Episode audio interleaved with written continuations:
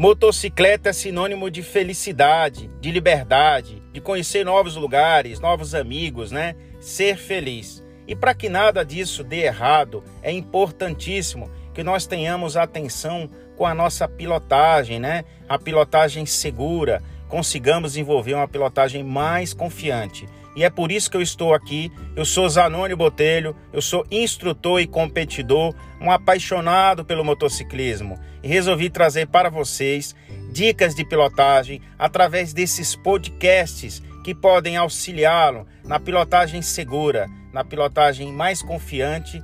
Então vamos lá. Viva a liberdade, viva a felicidade. Vamos dar início aos trabalhos.